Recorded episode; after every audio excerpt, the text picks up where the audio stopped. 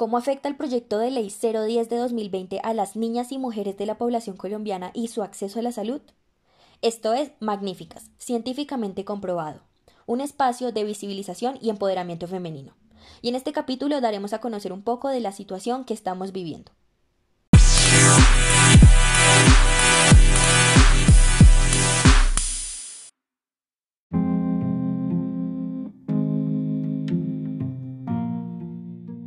Antes de iniciar a adentrarnos en este tema, es importante aclarar que en Magnífica Científicamente Comprobado nosotras no nos expresamos desde ninguna inclinación política. Y así sea un tema ampliamente relativo a esta, las ideas que queremos dejar en este capítulo representan una posición a favor de aquellas personas que podrían verse afectadas de ser aprobada esta reforma al sistema de salud teniendo en cuenta que como estudiantes de medicina también nos veríamos afectadas en el futuro como profesionales y en el presente como colombianas. También sabemos que este es un espacio abierto de empoderamiento y visibilización femenina. Sin embargo, se nos hace imposible no opinar acerca de una situación tan cercana a nosotras y a nuestra población. Población de la cual hacen parte las mujeres que queremos apoyar para hacer una diferencia en su futuro como actoras elementales de la sociedad en sus diferentes ámbitos.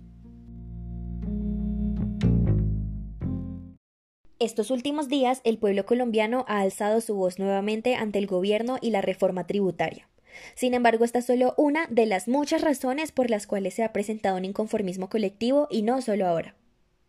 Sin embargo, al mismo tiempo se está debatiendo el proyecto de ley 010 de 2020, por medio del cual se dictan disposiciones orientadas a garantizar el derecho fundamental a la salud dentro del Sistema General de Seguridad Social, de conformidad con la ley 1751 de 2015 y la sostenibilidad del sistema de salud.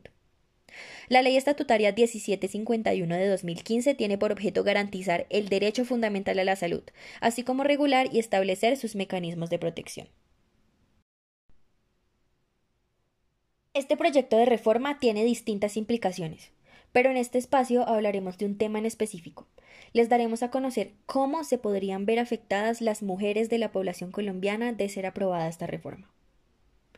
Esta propuesta tiene grandes contradicciones. Entre ellas se encuentra una que nos compete para profundizar un poco en el tema. El proyecto no contempla ampliamente los determinantes sociales de la salud. La Organización Mundial de la Salud define los determinantes sociales de la salud como aquellas circunstancias en que las personas nacen, crecen, trabajan, viven y envejecen, incluido el conjunto más amplio de fuerzas y sistemas que influyen sobre las condiciones de la vida cotidiana. Dentro de estos determinantes podemos encontrar los ingresos, el nivel de escolaridad, el sexo y el género, la edad, la etnicidad y la zona geográfica de residencia, entre otros. Uno en específico es de resaltar, el sexo y el género. En este caso, ser mujer o identificarse con el género femenino. ¿Qué es lo que sucede? Los determinantes sociales de la salud relacionados con el sexo y el género comprenden aquellas normas, expectativas y funciones en la sociedad que influyen en el incremento de las tasas de exposición y vulnerabilidad frente a distintos riesgos para la salud, así como la protección frente a estos y que asimismo determinan los comportamientos de promoción de la salud y de búsqueda de atención sanitaria y las respuestas del sistema de salud en función del sexo y el género. Estos representan uno de los principales determinantes sociales de la inequidad sanitaria y el acceso a una atención integral en materia de salud. Principalmente, el ser mujer influye en la salud y el bienestar, teniendo en cuenta que los determinantes de la salud relacionados con el sexo y el género vienen dados por la interacción con otros determinantes sociales y estructurales de la sociedad. Bien sabemos que la desigualdad y la violencia basada en género influyen en el ámbito educativo, el ámbito personal y productivo de la mujer, pero también influyen en sus condiciones de salud al exponerse a situaciones que afectan su bienestar físico y psicológico. Las conductas en la esfera de la salud en función del sexo y el género y la respuesta del sistema también influyen al momento de recibir atención en centros de salud. Entonces, ¿a qué nos encontramos expuestas las niñas y las mujeres? Aquí les vamos a mencionar solo algunas de las muchas situaciones que podemos llegar a enfrentar cuando de nuestra salud se trata. Vamos a empezar hablando acerca de las niñas, principalmente en niveles socioeconómicos bajos. Ellas están sometidas muchas veces a abandonar sus estudios para casarse y para tener hijos siendo adolescentes. Esto constituye un factor de riesgo de muerte materna, además de que la falta de recursos económicos puede llegar a dificultar que algunas mujeres puedan ir a centros de salud, retrasando así la atención ginecobstétrica. Las tasas de embarazo, matrimonio infantil y violencia de género son más elevadas entre las adolescentes que viven en zonas rurales. Adicionalmente, las mujeres suelen ser víctimas de violencia obstétrica e incluso acoso y abuso en la atención médica. Esto sigue incrementando esta problemática en la que no reciben la atención adecuada y oportuna, disminuyendo su calidad y esperanza de vida. Además, bien sabemos que históricamente y aún en la actualidad, la mujer cumple con tareas domésticas al ser encasillada como la persona que debe atender el hogar y a sus hijos mientras que el hombre trabaja. Las tareas domésticas también representan un riesgo para la salud, en especial en áreas rurales donde las mujeres, por ejemplo, se exponen al humo en las cocinas de leña, lo cual aumenta el riesgo de que presenten enfermedades pulmonares. Además de riesgos como la exposición a enfermedades tropicales por picaduras de insectos, la hipertensión arterial y enfermedades cardíacas, enfermedades crónicas que se agravan por la falta de tratamiento oportuno, entre otras. Teniendo en cuenta además que el sexo y el género son solo uno de los determinantes existentes, cuando éste se suma a otros como la etnia, la zona geográfica de residencia, la educación o el nivel socioeconómico, la situación se agrava, pues se condiciona aún más el acceso a la salud por razones como la dificultad para poder llegar desde zonas rurales a centros de salud, la discriminación basada en la raza o las creencias y la falta de educación sexual y reproductiva de calidad principalmente. Esta es una mirada un poco superficial de la realidad de las niñas y mujeres colombianas en relación con su acceso a la salud, pero nos permitirá entrar un poco en contexto antes de exponer el porqué de nuestra consideración acerca de cómo la reforma podría afectarnos. Si les interesa conocer más de este tema, en la descripción del capítulo les dejamos algunas fuentes confiables en las cuales pueden consultar y ampliar su perspectiva.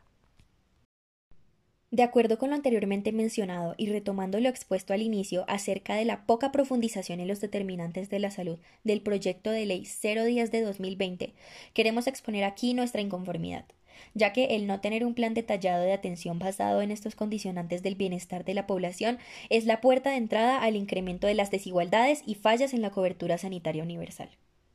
El no contemplar estas particularidades de la población genera un sistema de atención vacío, que no puede satisfacer las necesidades de los usuarios, incrementando las dificultades de acceso, de atención y de seguimiento, además aumentando la brecha de la desigualdad y de la inequidad. De esta manera es que la aprobación de esta reforma afectaría en este caso particular que describimos a las niñas y las mujeres del país. Un sistema de salud que no tiene en cuenta estas situaciones basadas en el género y el sexo simplemente no es efectivo ni es incluyente. Es un sistema que contribuye a la continuación de la discriminación y exclusión de la mujer, ahora en una esfera diferente, en la cual se ven vulnerados nuevamente los derechos fundamentales. Una reforma que no incluye una planeación basada en las necesidades de la comunidad, sino en sus intereses propios, nos afecta a todos, y no como mujeres solamente, sino como colombianos. Ser mujer en Colombia ya es difícil y ahora nos quieren seguir poniendo obstáculos en el acceso a un derecho fundamental como lo es la salud, dejándonos expuestas a los muchos factores de riesgo que incrementan las tasas de morbilidad y mortalidad femenina.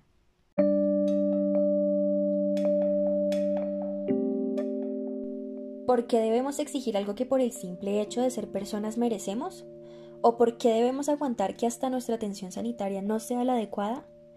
Necesitamos políticas públicas que se basen en la interseccionalidad, la cual se fundamenta en la relación entre el sexo, el género y otros determinantes sociales, así como en los factores que crean e incrementan las inequidades en el acceso a la salud.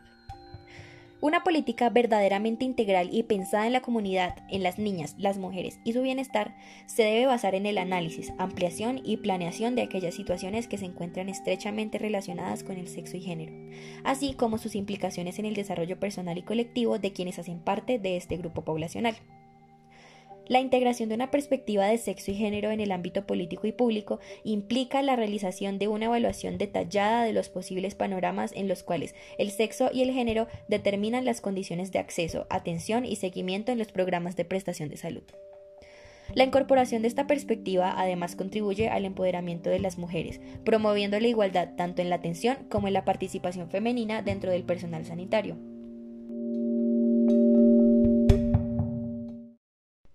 Queremos hacer un llamado a quienes nos escuchan, para que indaguen y se informen acerca de las implicaciones de la aprobación de una reforma de este tipo que no considera las condiciones de desarrollo de la población colombiana, que se ha visto sometida a una calidad de vida inaceptable a manos de quienes únicamente buscan lucrarse con la necesidad de aquellos que requieren de una atención a su salud. Estamos cansadas de vivir en un mundo de oportunidades desiguales para acceder a nuestros derechos.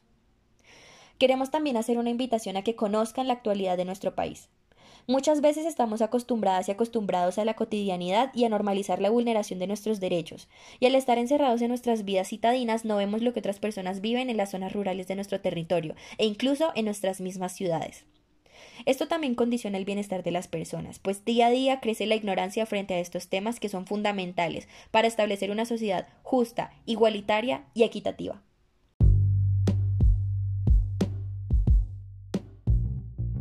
Por último, pero no menos importante, recuerden siempre que la lucha es de todas y que poco a poco podemos ir haciendo la diferencia. Somos magníficas y hoy estamos con el pueblo colombiano.